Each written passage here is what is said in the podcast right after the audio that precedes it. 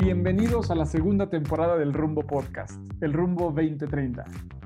Nuestro propósito es inspirar y acompañar a las empresas y a las personas a su mejor versión. Yo soy Tico Pérez Grobas y soy emprendedor serial, speaker, experto en psicología, cultura, comunicación y transformación organizacional. Y yo soy Alex Ureña, soy LinkedIn Top Voice, speaker, experto en bienestar, liderazgo y desarrollo de equipos de alto rendimiento. Hacemos este podcast para conectar, crear y generar conversaciones profundas con personas excepcionales, con líderes de empresas, con speakers, con expertos, escritores, deportistas, científicos, emprendedores, humanistas y líderes de opinión. Queremos contarte qué es lo que los llevó al éxito, de dónde obtuvieron fuerza para sortear las dificultades y qué experiencias marcaron sus vidas para ofrecerte a ti sus testimonios, sus ideas y los recursos y ejemplos de cómo poder desarrollarte personal y profesionalmente. Queremos ofrecerte reflexiones, inspiración, tips y perspectivas desde el lado humano e íntimo de las personas que han logrado cosas extraordinarias. Construyamos el futuro que imaginamos, construyamos el futuro que nos merecemos. Bienvenidos. Y aquí estamos de vuelta. ¿Qué tal Tico? ¿Qué tal Vico? Y arriban. Bienvenida, qué bueno tenerte por acá. Gracias por acompañarnos en Rumbo 2030. ¿Cómo están ambos? Hola, bien, qué chistoso que es Tico, Vico. Ah, hay que poner un apodo que, que, que rime, Alejandro. Así es. Así es. Tenemos salir de este programa con un apodo para Alex que pueda rimar para un capítulo como este, muy merecido. Vico, mil gracias por estar por acá en un tema que seguramente nos dejará muchísimo de qué hablar y mucho que pensar.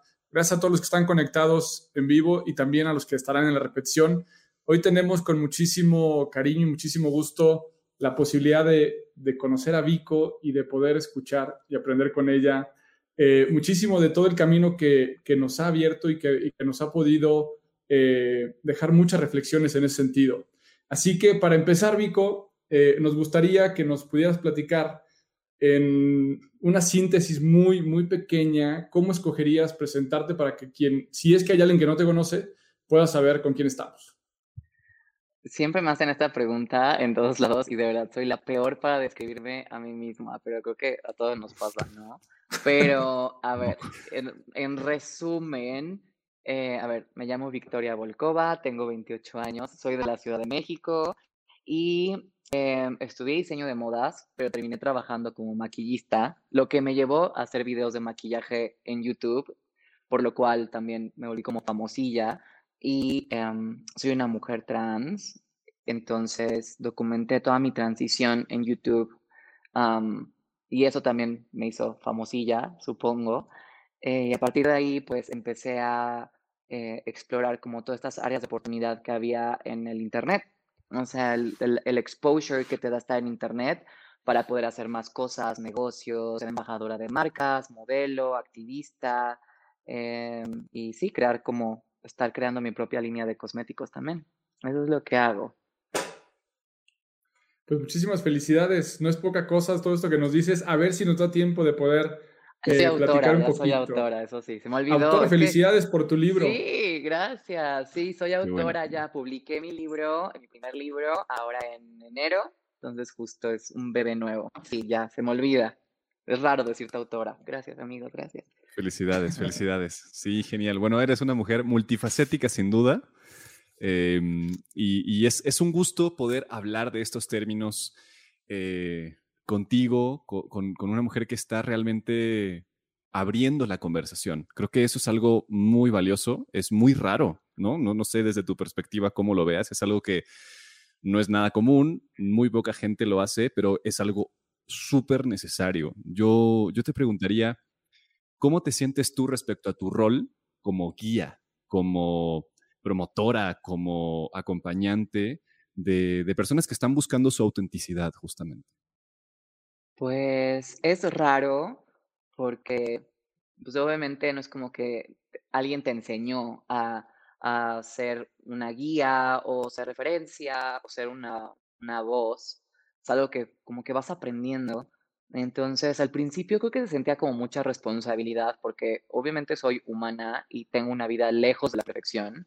Entonces, como que sentía que siempre tenía que ser perfecta. Entonces, tenía toda esta este peso sobre mí de necesito ser perfecta, necesito ser el ejemplo perfecto. Y también eso te rompe. intentar eh, llegar a la perfección y ser el mejor ejemplo te termina como persona, como humano. Entonces, ya ahora estoy como en este approach mucho más humanista, en donde simplemente me gusta compartir mis, mis vivencias y lo que me ha pasado, lo que he aprendido. Y pues si la gente puede conectar con eso, que es lo que me ha pasado, eh, qué bien, ¿no? Y, y, siento que no soy referencia para todos o todas, pero sí para algunas personas. Y con eso me, pues no sé, no es algo que estaba buscando, pero está, es lindo, es lindo saber que hay gente que se inspira en tu historia para atreverse a ser. Definitivamente, justamente creo que esa es una de las eh, características medulares por la que queríamos conversar contigo, porque además en la, en la carta que escribes eh, cuando tuviste el honor de ser portada para Playboy, hablas de algo que a mí me parece muy atinado para esto, Vico, y tiene que ver con que precisamente alguna de estas características por lo que algunas veces te podían molestar cuando eras chica, algunas de estas cosas que te hacían o nos hacían escondernos por cualquiera de las razones, porque todos tenemos algo por lo que pasamos por algo así. Cuando lo puedes identificar, cuando lo puedes aceptar, cuando lo puedes abrazar, en algún momento se termina convirtiendo en tu principal fortaleza. ¿Cómo ha sido eso para ti, Vico? Es todo un proceso eh, de desaprender, desaprender lo que lo que tu familia, lo que la sociedad te enseñó, empezar a cuestionarte por qué haces lo que haces, por qué eres como eres, eh, en todos los aspectos, en tus relaciones, contigo misma. Tienes ciertos sueños también, o sea, por qué tienes ciertas metas. Es cuestionarte todo. Es todo este proceso de de desnudarte, y no nada más de que para Playboy, sino desnudarte de que para ti y, ver hacia adentro y atreverte a ver hacia adentro y atreverte a ver esas partes de ti que no te gustan, esas partes de ti que posiblemente no van a cambiar y aceptarlas y amarlas más que aceptarlas. Em, y, no, y no sé, sí ha sido todo un proceso largo, por eso siento que la gente cuando hablamos de, por ejemplo, mi transición, como que la gente se fija mucho en, en lo físico o en la transición como de género, ¿sabes? Como, ah, sí, de hombre a mujer. Pero realmente todos estamos en una transición, todos estamos cambiando, todos estamos como moviéndonos de lugar, tratando de ser, no somos la misma persona hoy que antes de la pandemia, por ejemplo. O sea, de que cero somos. Entonces es una transición constante y nunca se termina. Y por eso siempre invito a la gente a mirar hacia adentro y a preguntarse y a cuestionarse el porqué de todo, de por qué eres como eres, quién eres y quién quieres ser. Eso está tremendo porque hay muchas máscaras, ¿no? En, todos lados nos escondemos tras máscaras y eh, tal vez es un poco distinto eh, a tu experiencia laboral, pero sin duda, seguro que te has de haber encontrado muchísima gente que está en su trabajo y no se siente auténtica en su trabajo. O sea, dejemos de hablar de, un tema eh, como tan, tan profundo. De género, sí. Exacto, o sea, simplemente no se sienten a gusto siendo auténticos y llevan máscaras y máscaras y máscaras. Y, creo, que, creo que tú tienes, tienes una voz bien interesante en el cómo mostrarnos como realmente somos. Entonces, esto me lleva a ¿qué le dirías a estas personas que tal vez están siendo alguien que no es realmente y que muy en el fondo saben, pero no quieren mostrarlo? ¿Qué dirías?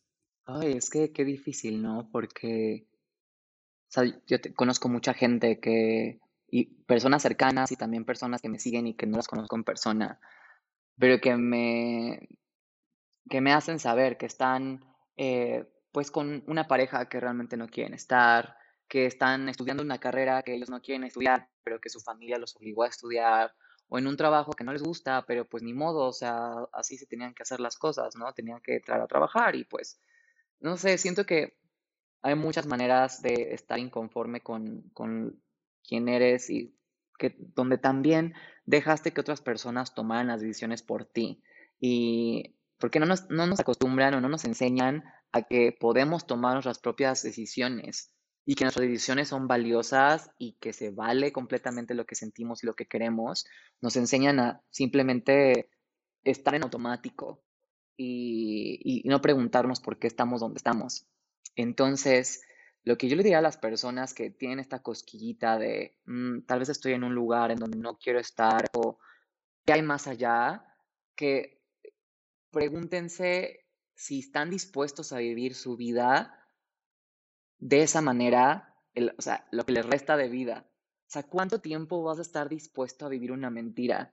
Y te y vas a poder estar en paz viviendo esa mentira, porque si estás en paz y te gusta vivir tu mentira, o sea, está bien, quédate ahí, no pasa nada. Pero yo creo que es más de la vida súper corta como para estar viviendo una vida que no te gusta por miedo a el atreverte a, a, realmente tú, a quitarte las capitas que te formaste para protegerte. Así es, tú en, en este sentido te he escuchado varias veces hablar de que en tu caso, y estoy seguro que para muchas personas más, su vida estuvo condicionada por los nos. ¿Por cuántas veces te dijeron que no? Hasta que llega un momento eh, que puedes mirar hacia adentro, que puedes autoobservarte, autoconocerte y poder empezar a ver si quieres seguir aceptando ese no impuesto o puede ser que tengas un tal vez o puede ser que decidas un sí. ¿De dónde obtuviste tú esa fuerza para poder hacer esa transición entre esos nos que escuchaste mucho tiempo y los sís que tenías en tu interior? Qué, qué profundas pláticas, amigos, de que aquí en terapia ya, Sí, no, estoy a dos, aquí tengo uno abierto, de que dije, Dale. Pero, eh, wow, mm, creo que, creo, esto es algo que toco en el libro, o sea, no, no, sé ya qué tanto vieron de, de mi amigo, no sé si ya vieron como el libro y Playboy, o sea, porque están muy informados, esto no pasa normalmente en otras entrevistas, pero creo que lo que me dio fuerza, no, no sé si sea fuerza, yo creo que solo era un... De todos modos, ya estoy triste e inconforme con lo que estoy pasando ahorita. ¿Qué tan malo puede ser aventarme otro tipo de inconformidad? Algo así. O sea, no era que no hubiera miedo, no era que, que de repente como que estaba en el no y después ya me fui al sí. Fue más como un, yo nunca encajé, nunca. Eh, siempre fui una persona que, que, la gente era como de, ah, la rara o mil cosas. Entonces era como de, pues, si no estoy en un lugar cómodo y no estoy en un lugar seguro de todos modos, si no encajo, por más que estoy tratando de encajar, pues ya mejor hago de las mías, ¿no? Y, y me atrevo a vivir mi vida. Realmente no había, no había opción. Yo nunca pude esconder quién era o sea, yo nunca tuve que salir como del closet, ¿saben? Como de decirle a mi, a mi familia o a, mi, a mis amigos de, oigan, ¿qué creen? Esto está pasando. O sea, todo el mundo ya sabía, menos yo. Yo me estaba como tapando los ojos a mí misma. Yo, no, es cierto, no, no es cierto, no está pasando. Y, y, y ya era algo que simplemente estaba ahí y tenía que hacerlo y valía completamente la pena. Yo ya no quería estar... Creo que algo que nunca voy a poder hacer es quedarme en el hubiera. O sea, eso de quedarte, ¿qué hubiera pasado si? Y quedarte con las ganas de hacer algo, yo no puedo. O sea, yo prefiero darme el putazo, darme el madrazo, que me duela y decir, ah, bueno, ya aprendí o ya vi por dónde. Y, y, también es como un juego, o sea, al final cuando empiezas ya a aventarte a hacer como, eh, pues las cosas con todo y el miedo, vas viendo que no te pasa nada, o sea, no te vas a morir, no te va, o sea, la gente se pone estas ideas todas fatalistas en la cabeza de es que seguro todo me va a ir de la verga, o la gente me va a odiar, o mi, familia, todo esto, ¿no? Y realmente no sabes hasta que lo haces. Y ya cuando lo haces dices, ah, ok, no estaba tan mal como yo pensaba que iba a estar. Y a veces sí, a veces sí pasan algunas cosas que no están tan chidas, pero en ese momento vas por donde moverte y vas encontrando otro, otro camino diferente entonces, a lo mejor no era el plan A que tú pensabas, pero ves que el plan B también está chido y hasta mejor. Entonces, es eso, es aventurarte. Y ya, pero el miedo no se te va a quitar, nunca. eso se trata, ¿no? Hacer las cosas aún con miedo. Es que no nos detenga. Y, creo que ese es un mensaje que a veces se nos olvida, nos detenemos, nos mantenemos en una zona de confort. El problema es que esa zona de confort, ya que lo ves en para atrás duele más que el guamazo, el putazo, como dices, que te das eh, cuando lo enfrentas, ¿no? O sea, realmente es quedarte ahí estancado, duele mucho más. Yo, sí, dale, dale. ¿Qué opinas? No, no, no, sí. No, amén a eso, sí, amén. Check. sí, sí, sí, preach. Me gustaría ir, ir hacia otro lado que justamente pone aquí Lau. Eh, voy a poner acá la pregunta. Y bueno, ella pregunta, si tú alguna vez has trabajado en una empresa, ¿cómo te fue en esa empresa, si es así? ¿Y qué te hubiera gustado que fuera la experiencia laboral? O sea, ¿qué, cosa no pasó o sí pasó? Eh, ¿cómo, ¿Cómo estamos en este momento para ti en términos de inclusión, en términos de diversidad? Creo que falta mucho por hacer, pero sería genial escucharte. Pues sí trabajé para dos empresas, de hecho, no, para tres, em, antes de poder como vivir full time de internet y de mi marca. Em, trabajé primero eh, como maquillista en una empresa muy grande, internacional, y recuerdo cuando estaba en esa empresa, yo estaba como empezando mi transición, pero no lo había hecho como como oficial. Y, o sea, y obviamente pasa como todo este tema en donde me preguntaba a mí misma, ¿tengo que avisar? ¿Les tengo que decir, hola, oigan, pues digo, o sea, ya lo que están viendo no va a cambiar mucho porque pues siempre, siempre usé ropa de mujer, siempre hablé como, o sea, siempre he sido yo, realmente nunca fue como un antes y un después que digan, ah, no mames, o sea, de quién es esta persona. Pero aún así yo sentía que tenía que avisar o algo así. Y recuerdo que tenía una jefa en ese entonces que me dijo, si yo decido embarazarme, yo no tengo por qué decirle a todo el mundo, hola, oigan, estoy pensando en que voy a intentar embarazarme con mi esposo, eh, solo para que sepan, ¿eh? Por si empiezan a notar que ya tengo pancita, pues es porque me voy a embarazar.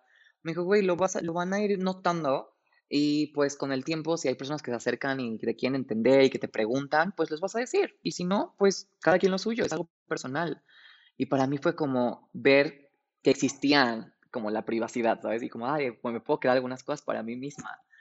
Eh, pero claro que me daba muchísimo miedo con la realidad en la que vivimos en este país de, discriminación, eh, de desigualdad, de tanto género como para personas LGBT, sobre todo si eres una mujer trans, o sea, es como de en el eslabón estás hasta abajo. Y pues me aventé a hacerlo con todo el miedo a que chance me podían despedir. Y, pero era eso, o sea, yo no me podía quedar con las ganas, yo no me podía quedar como, un bueno, está bien.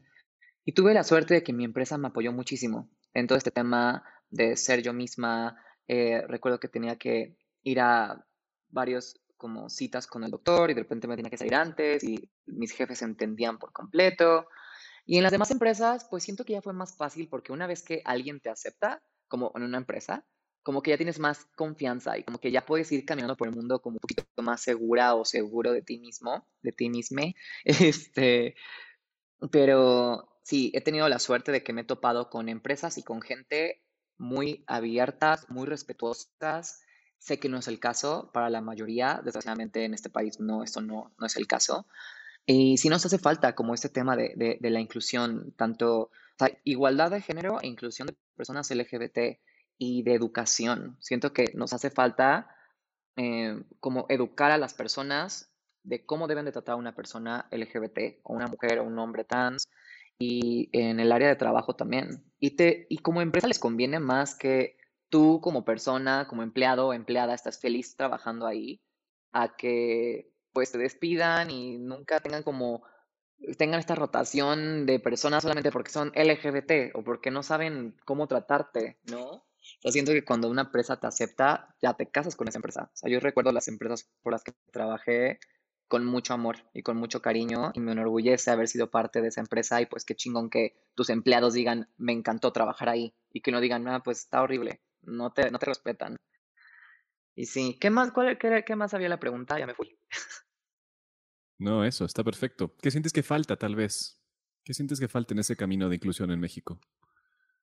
¿Qué falta? Pues eso, educación desde casita, pero también que las personas que están en puestos importantes, o sea, en una, una, empresa y, no sé, a lo mejor es tu empresa o eres, eres jefe, tienes personas a tu, a tu cargo que atrevan a preguntar, o sea, se atrevan a preguntar cómo deben de hacer esta, esta transición o esta inclusión o este integración de las personas en la empresa y también pues no calificar a una persona solamente por cómo se ve o, o, ¿saben? Creo que definitivamente mucha gente allá afuera con mucho talento, con muchas capacidades que los limitaron con el, es que tú no porque te ves rarita o rarito o quién sabe, es que nunca había tratado con una persona como tú, entonces le cierras la puerta a una persona que puede tener muchísimo talento. O sea, entonces sí, dar oportunidades, ver a las personas, integrarse más en el tema social. A las empresas les urge el tema social cómo voy a tratar a una persona. Se nos olvida que los empleados son humanos, son personas, no son máquinas que están haciendo la chamba. Y pues, qué mejor que tener un, un empleado feliz. Claro, Vico. A ver, justamente en eso me gustaría aprovechar que estamos contigo y aprovechar que además es algo que vemos nosotros mucho con las empresas. Y entonces, escuchando tu recomendación, ¿no? En donde sería ir con el colaborador a preguntarle, ¿no? Oye, ¿cómo te gustaría ser tratado? ¿Cómo te gustaría ser tratada? ¿Qué podría ser una, eh, una empresa? Yo sé que nos falta muchísimo en México y Latinoamérica, ¿no? Yo creo que en el mundo, pero, pero principalmente en esta región. Pero también sé que hay gente, hay empresas, hay directores, hay eh, gerentes, hay diferentes puestos que quisieran hacerlo mejor, pero no saben cómo. Y me gustaría aprovechar este espacio para que tú nos pudieras dar dos o tres guías muy puntuales de decir cómo deberían las empresas o los líderes eh, hacer este tratamiento o hacer esta consideración, porque por un lado escuchamos pues que no haya diferencias, que no los tratemos distinto. Y por otro lado, oigo en ti esta parte de decir, oigan, pues pregúntenos, ¿no? ¿En qué punto eh, crees que puede ser o cuál sería una guía así como muy básica, el ABC? O sea, yo creo que sí, no vas a tratar a una persona, o sea, no debería haber un trato diferente en, el, en cuestión de que, pues, que haya igualdad en el trato y las oportunidades. O sea, que, que las empresas sí estén como dando esa igualdad, creo que es importante y que no te traten como un alien. Definitivamente tratar a las personas como otra cosa que no es persona es que no, no, es, no está cool. Y siento que es lo que puede pasar, ¿no? Como cuando sabes que alguien está enfermo y tú, ay, este, y como que lo empiezas a tratar como con pincitas y la persona es de, pues, espérame, o sea, a ver, sigo aquí, estoy, estoy bien, o sea, no me trates como con lástima y creo que es lo que todos nos queremos evitar. Pero, o sea, primero, las empresas es eh, fijarte en las cualidades y en el potencial de la persona, del empleado, no tanto como en, en que te da miedo que nunca has tratado con una persona así, porque siento que mucha gente, o sea, no sé, mm, a lo mejor y te ves así de, hola, me veo, soy Victoria, hola, ¿qué tal? Pero en mis papeles dice, no sé, Gerardo. Entonces, que la gente se saque de onda cuando ve tu, tu cara y tu, tu, persona y te trata y ve tus papeles y se sacan de onda. Y sé que hay mucha gente que no da el trabajo por eso, porque, ay, pues es que te ves como Victoria, pero te llamas Gerardo, ¿cómo le voy a hacer? Entonces, eso, como, primero, no, no discriminar a las personas eh, al momento de una entrevista, no hacerlo sentir como que te estoy juzgando por cómo te ves o por tu manera de vivir tu vida. Ya estando ahí adentro, yo creo que si es responsabilidad de las empresas buscar eh, como un outsourcing en donde puedan tener guías, incluso dentro de la empresa, como eh, por ejemplo Amex tiene, es de las primeras empresas que yo sé que contrataba a personas trans y tenían como un consejo adentro de Amex, en donde era como el consejo LGBT, en que hacían actividades en donde las demás personas que no eran de la comunidad pudieran como aprender y pudieran como decir, ah, mira, si soy una mujer trans, pues estos son mis pronombres y así es como me debes de llamar y es educar a las personas porque obviamente, pues si no eres de la comunidad LGBT, difícilmente vas a tener como, vas a saber qué hacer porque estamos en una sociedad que nunca habla de esto. O sea, si ni hablamos de, de la masturbación femenina, o sea, pues de que el clítoris sigue siendo como un lugar desconocido para muchas, muchas personas, ahora imagínense el cómo tratar a una persona LGBT. Entonces, eso, yo creo que sí crear comunidad dentro de la empresa, sí educar a, las personas a, no, o sea, no discriminar y sí sancionar a las personas que sí están discriminando, o sea, no tener una empresa que se hace de la vista gorda cuando sí pasa un problema. O sea, creo que eso sí es muy importante, como que pues sea un ambiente sano y procurar el ambiente sano. Y, y ya, ver potencial y no ver físico. No sé qué otro consejo les podría dar, pero siento que es eso lo más importante. O sea, darle la oportunidad a la persona también de, que brille ella y que como ver cómo te podemos ayudar para que seas una, para que estés más cómoda o más cómodo en tu área de trabajo. Sí, está cool eso. Está genial este tema de ver el potencial, independientemente de quién, o sea, cómo se ve esa persona, el potencial está ahí disponible y, creo que el respetar, ¿no? completamente sin eh, miramientos es fundamental. Concuerdo con todo lo que dices respecto a la educación y, respecto al, al hecho de hablar las cosas. Creo que eso es, es fundamental. Sí, Al final los, ya estamos, están ahí. Estamos en el 2021 y ya es como que tenemos acceso a la información de una manera, o sea, de que grotesca, de que hay muchísimo acceso a la información. Entonces, ya ni siquiera tienes que esperarte que una persona LGBT diga, hola, oye, mira, te voy a educar. Es como de, no, te puedes investigar. Ya hay, hay TEDx, hay canales de YouTube, está en Wikipedia, o sea, hay mil maneras eh, y, hay muchas empresas también que se dedican justo a dar como capacitación y, y, entrenamiento y educación básicamente a la empresa entera de pues inclusión. Entonces, sí, siento que ya es responsabilidad de cada uno decir, a ver, no necesito eh, ser eh, una mujer que sufre abuso para poder es defender a las mujeres que sí lo sufren o para poder tener empatía. Yo creo que también se nos olvida eso, como la empatía es súper importante. No tenemos que estar pasándolo para ser empáticos. Total, totalmente. Y aquí yo, la, la pregunta que te haría es justamente, ¿qué cosas tendríamos que seguir incluso llevando al sistema educativo? O sea, porque hablamos de lo laboral, pero tocamos la educación, la educación comienza en parte en casa. Pero también hay unas, unas lagunas, unas brechas enormes en el sistema educativo que al final generan el hecho de que pensemos de cierta forma. O sea, miramos el mundo porque nos enseñan así y juzgamos de acuerdo a lo que nos enseñan. ¿Qué cosa nos hace falta? Sí, en México, pero digo, tú has viajado por muchos lugares y conoces, y conoces estas perspectivas que son distintas en cada país, ¿no? O sea, es, muy distinto cómo, cómo ven y cómo, cómo tratan en diferentes países. ¿Qué sientes que nos falta desde niños a nivel educativo, Vico? Ay, caray, pues es que todo, o sea, es que nos hace falta todo, ya ni siquiera, es que ya ni siquiera tiene que ver con un tema, este, mm, ay, esperen, es que mi cámara se chocó, con un tema de LGBT o trans, sino todo el sistema educativo está hecho como para que solamente hagas un trabajo cuando eres grande y listo. O sea, como que siento que en el si yo pudiera modificar algo en el sistema educativo, sería como primero hay que enseñar que las personas son personas. Entonces, eh, porque siento que sí venimos de este sistema que te, te prohíbe mucho el sentir. Y, también ustedes hombres, o sea, ustedes hombres, o sea, crecieron con el boys don't cry, es como no lloras, o sea, los hombres se aguantan, los hombres machos, y, o sea, es que ya es un tema de que yo no entiendo en qué momento la sociedad dijo, vamos a eh, joder a todos, que vamos a que todos estén rotitos y está muy fuerte este tema, pero creo que sería primero tratar a las personas como personas, no como un eres el futuro contribuyente de, los impuestos y tú vas a pagar impuestos. O sea, no, a sentir sus emociones, inteligencia emocional 1, 2 y 3 nos urge, eh, porque creo que si fuéramos más humanos, no nos costaría tanto trabajo ser empáticos con los demás, sea cual sea la situación, sea un tema LGBT, sea un tema de raza, sea un tema de género, o sea, no nos costaría si no nos dividieran tanto. Pues que en la escuela lo hacen, es como los hombres tienen que hacer esto, las mujeres tienen que hacer eso, y lo siguen haciendo. O sea, es como de, estos hombres, estos de mujeres.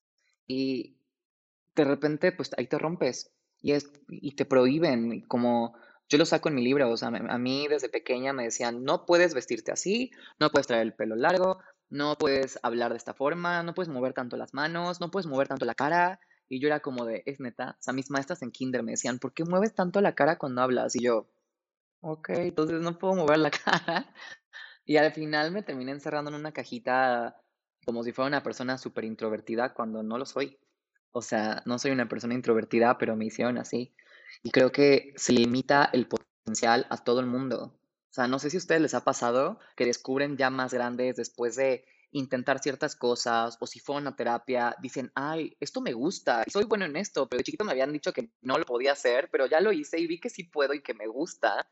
Y es como, ¿cuántas habilidades, cuántas, cuánto potencial están bloqueando en la educación? de que somos chiquitos, al decirnos que no podemos porque, pues porque la gente no sabe y pues no saben cómo manejarlo, entonces pues mejor no lo intentamos. Oye, Vico, justamente en esa transición, ¿no? De, de estas cosas que nos dicen desde chiquitos, de esto sí, esto no, este, hubo este episodio en donde te fuiste haciendo más introvertida, quizá, ¿no? En, en, este cúmulo de las que hablas muchas veces de las cicatrices, ¿no? De los putazos, de lo rotito. En ese sentido, eh, creo que hay mucha de esa historia. ¿Cómo estás viviendo ahora el otro lado de la historia?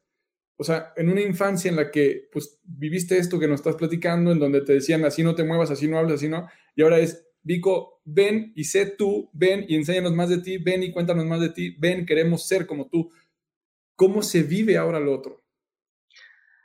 Ay, es liberador, es súper lindo cuando em, sabes que ser tú está bien, pero sobre todo cuando tú ya aceptaste quién eres. Porque puede ser que las otras personas acepten quién eres, eh, te digan sí, qué increíble lo que, quién eres tú, te admiro muchísimo, todo ese tipo de cosas, pero si tú todavía no te aceptas y tú no te amas con todo y todo lo que traes, no importa que allá afuera te estén alabando, vas a estar viviendo en la miseria o vas a estar súper infeliz todo el tiempo y no vas a saber ni por qué y no vas a poder ni siquiera disfrutar de lo que está pasando allá afuera.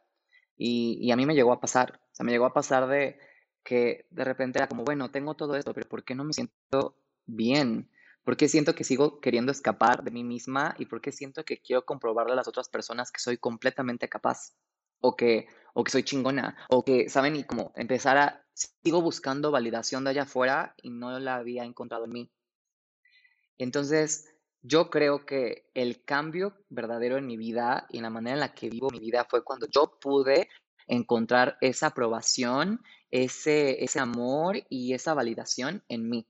Y empecé a eh, apreciar también mi propia opinión, de mí para mí. O sea, decir, yo sé perfectamente que esto es lo que sé hacer, estas son mis cualidades, en esto soy buena, entonces no importa qué pasa allá afuera, no me van a mover de donde estoy. Y eso fue en donde realmente hubo un cambio de sentirme plena, de sentirme libre, porque es liberador, es liberador saber que la única opinión que importa es la tuya. Es liberador que no necesitas la aprobación y la opinión de los demás. Si tú sabes, estás en un lugar de congruencia con lo que sientes, con lo que piensas, con lo que haces. Eh, y cuando estamos en este lugar de congruencia, las cosas se van dando como ya casi casi de que solas y es muy cool. Es padre como quitarte la venda de los ojos. Está genial, está genial. Creo que la congruencia es básica para poder convertirnos en humanos plenos, ¿no? Que al final de eso se trata. Tú empezaste eh, con esto de, al final somos personas, somos, todos sentimos, todos tenemos, todos, a todos nos duele, ¿no? Y, todos queremos desarrollarnos independientemente de cómo nos vemos por afuera y, y, qué ven las otras personas, ¿no? A mí me gustaría ir a, este lugar que, detrás de cámaras yo te decía, vamos a hablar del amor. pero, pero creo que sí hay, hay un componente que es otra cosa de la cual no se habla en las empresas, en, la educación, en la sociedad, en la cultura, y es lo que realmente significa y la apertura que significa el amar, ¿no? Entonces, independientemente de todo, a mí me gustaría preguntarte, ¿qué significa para ti hoy el amor, Bol? O sea, ¿qué, ¿qué, hay, ¿qué hay para ti en ese, en ese, en ese mundo? El amor, pero el amor como general o el amor de pareja o en, qué amor estamos hablando. Lo que tú quieras. Lo que interpretes y te guste hablar y lo que quieras hablar. Yo creo que. Ah, como que nos enseñan, de nuevo, en la escuela, en todos lados, y en las películas, y en lo que consumimos, como este tipo de amor, como de. El amor solamente es de una manera, que es como el. Dije, había un, había un comentario que decía beso de tres. de que a los tres. José nos quiere ah, dar besos a ah, los tres. besos a los tres. Yo dije, besos de tres, ¿qué? La gente está loca. Sí, de que sí, digital. Así. abierto ya. Este, a ver, sí, les enseñan solamente hay este tipo de amor que lo recibes de una pareja, ¿no? Y listo, ya, no hay, no hay más.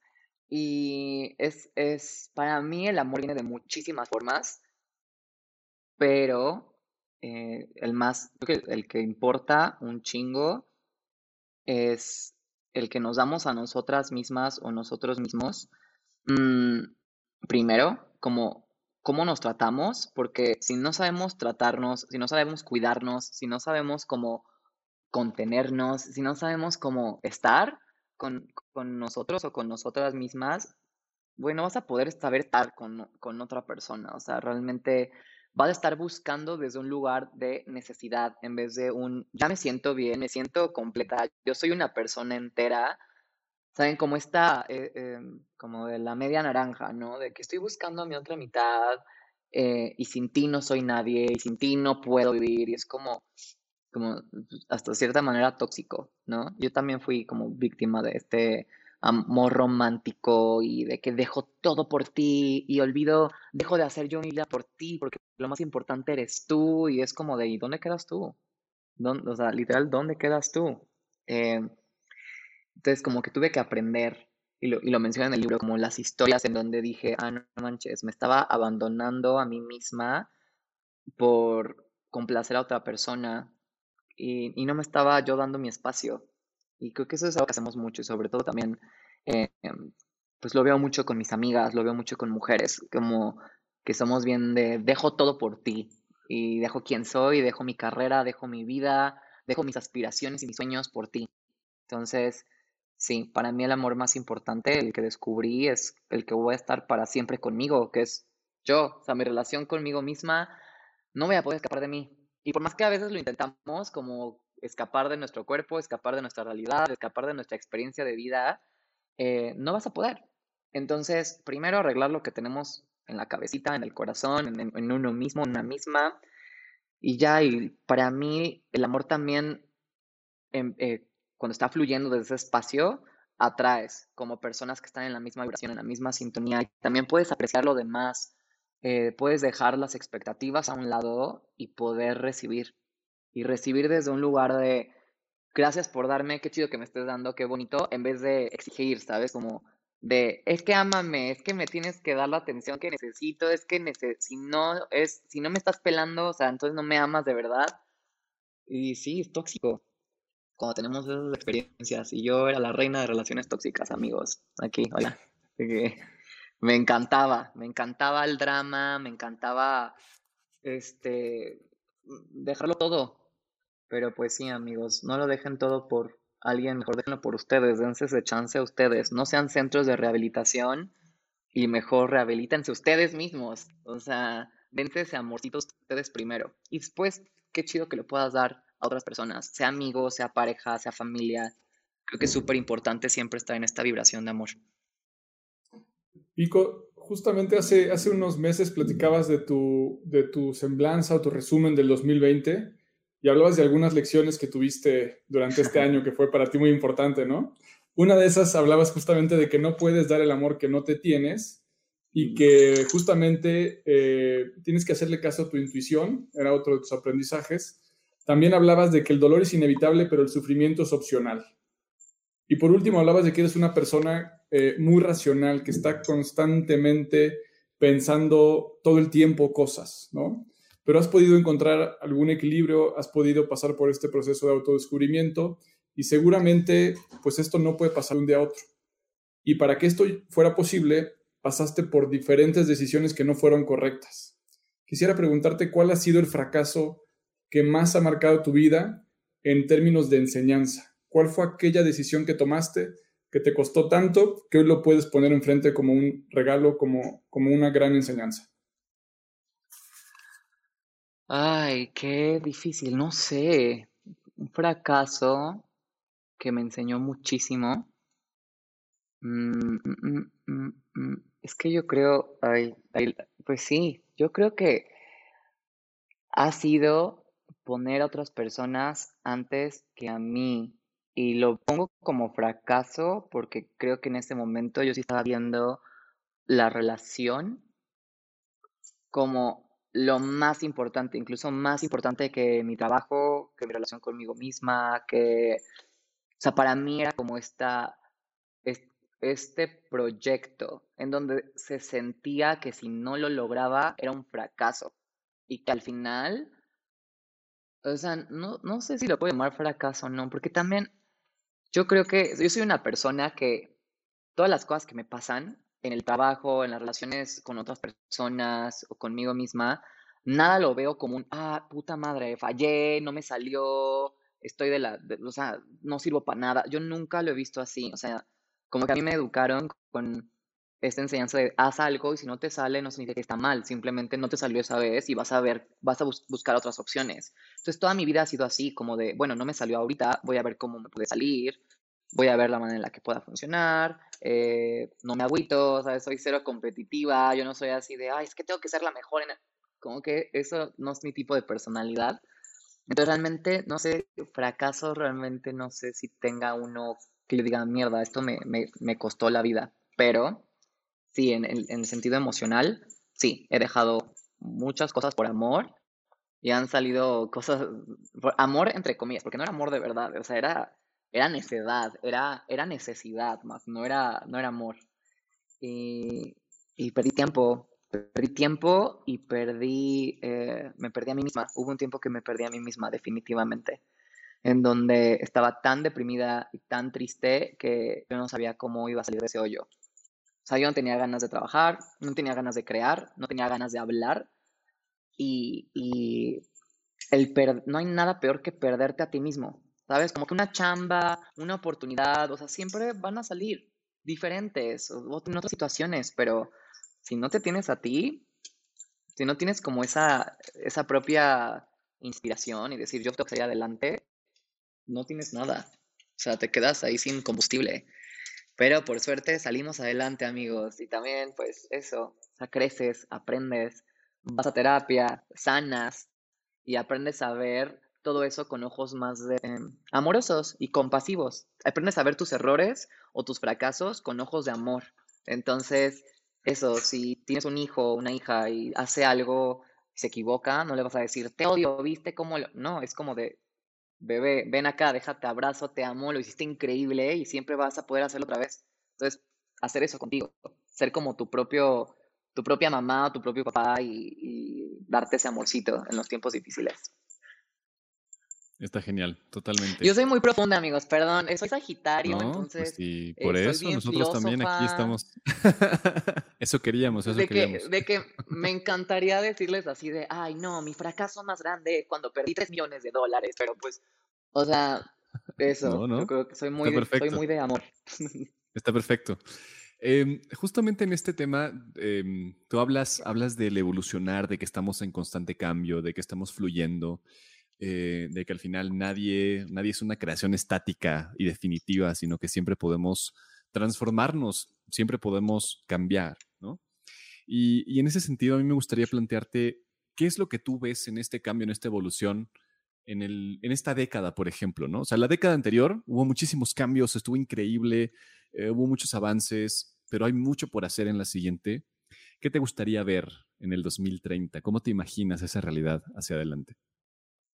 Me encantaría ver el resultado de toda esta lucha que se está haciendo, tanto en temas de género, temas de, inclusión, de igualdad, de empatía, ver, y, porque lo estoy viendo, lo estoy viendo, por ejemplo, este año en, eh, he, visto, el año pasado con la, con la pandemia, cómo la gente está empezando a preguntarse el porqué de todo y se están cuestionando su manera de vivir, su manera de ser, su manera de sentir. Veo más curiosidad de las personas por entenderse y esto me da muchísima esperanza porque siento que los cambios vienen de ahí desde que a las personas les cae el 20. O sea, es como hasta que algo te mueve es cuando dices, ah, ok, es hora de chance reevaluar como mis prioridades o lo que estoy haciendo. Entonces me encantaría ver una sociedad más humana, más humana, porque siento que también tanta información y tanta tecnología nos ha hecho más fríos, más... Eh, también tenemos como este aguante de que ya podemos ver una noticia de, de que mataron a alguien o de guerras o de ciertas cosas y ya es como de, ah, pues sí, lo normalizamos, ya es como de, ah, lo de todos los días, sí, ¿saben? De que siempre asaltan, siempre alguien se muere, siempre esto y la gente se volvió fría y creo que ahorita estamos en un momento en donde la gente empezó como a descongelarse y y pues sí, creo que va a ser una sociedad mucho más empática.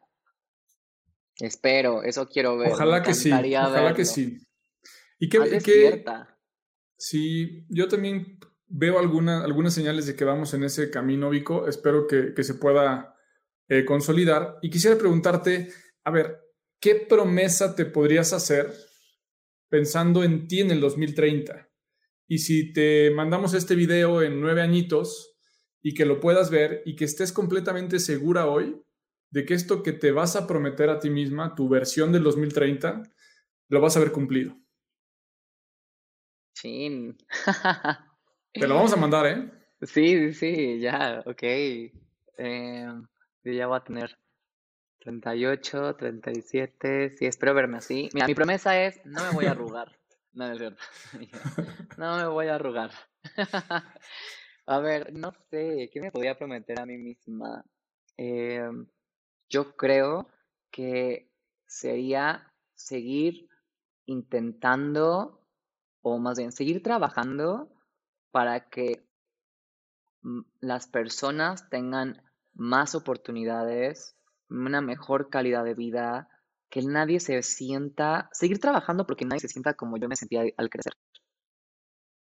Eso, o sea, y, va a ser algo que siempre voy a hacer con cada cosa que haga, por más este banal que luego se pueda llegar a ver con mi trabajo en, ah, el mundo de maquillaje el mundo de la moda, es como de, es, es, es eso, es hacer que las personas despierten y se den cuenta y se cuestionen y también que luchen por, por quienes quieren ser. Entonces, mi promesa es seguir siendo seguir ayudando donde pueda ayudar, nunca dejar de ayudar, siempre ser de servicio. Y eso, como que ser de servicio, esa es mi promesa, para que tengamos un mundo mejor, amigos. Está genial. La tienes que cumplir, la tienes que cumplir. Sí, sí, yo la, verdad es que soy, yo, yo no rompo nunca una promesa, nunca rompo una promesa, creo, o sea, creo, hasta ahorita, pero sí. Está genial. Oye, tenemos ahora una dinámica, una dinámica rápida.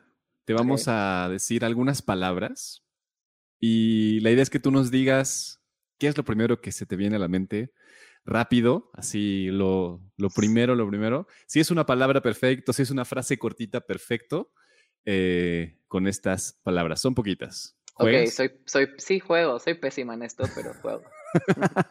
Mi cerebro no funciona Dale, tan bien. Vámonos. ¿Cómo no? Va súper. Listo, a ver, Vico.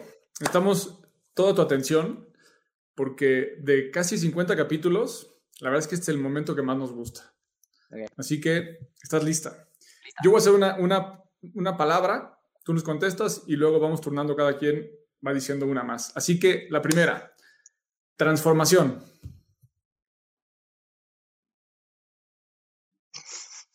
Transición. Autenticidad.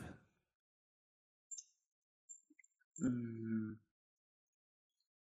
¿Verdad? Identidad. Yo. Marca personal. Empoderamiento. Pues, Pandemia. Crisis. Rumbo.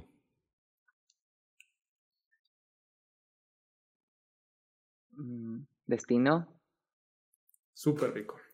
Lo hiciste muy bien. Ay, ya, me sentí en examen, Perdón, me puse de que súper seria. O sea, soy la... Es que, ¿saben qué?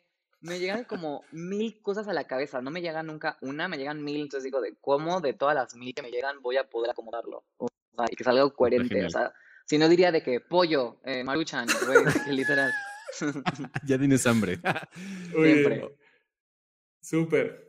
Vico, pues con esto hemos llegado al, al, final de esta plática que queremos tener contigo. Súper agradecidos con el tiempo, el espacio.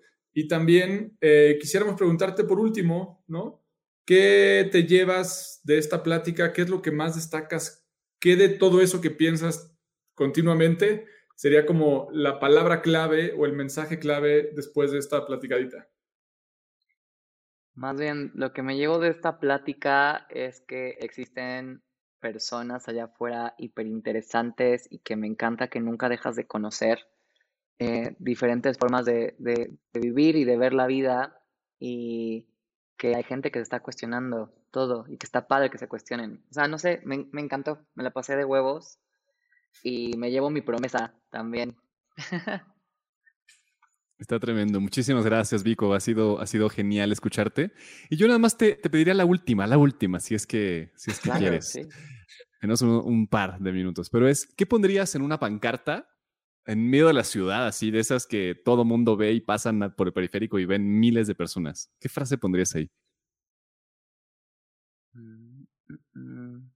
Ah, yo siento que sería una pregunta porque me vivo preguntando todo el tiempo y sería como un, ya, sí, como, sabes, como algo de, ya, ya sabes quién eres hoy o como quién quieres ser hoy también, como invitar a las personas como a preguntarse por qué están yendo a donde van o por qué van a trabajar a donde van a trabajar. Sí, es como, ya, ¿por qué estás haciendo lo que estás haciendo? ¿Te has puesto a pensar en eso? ¿Por qué? Cuéntame.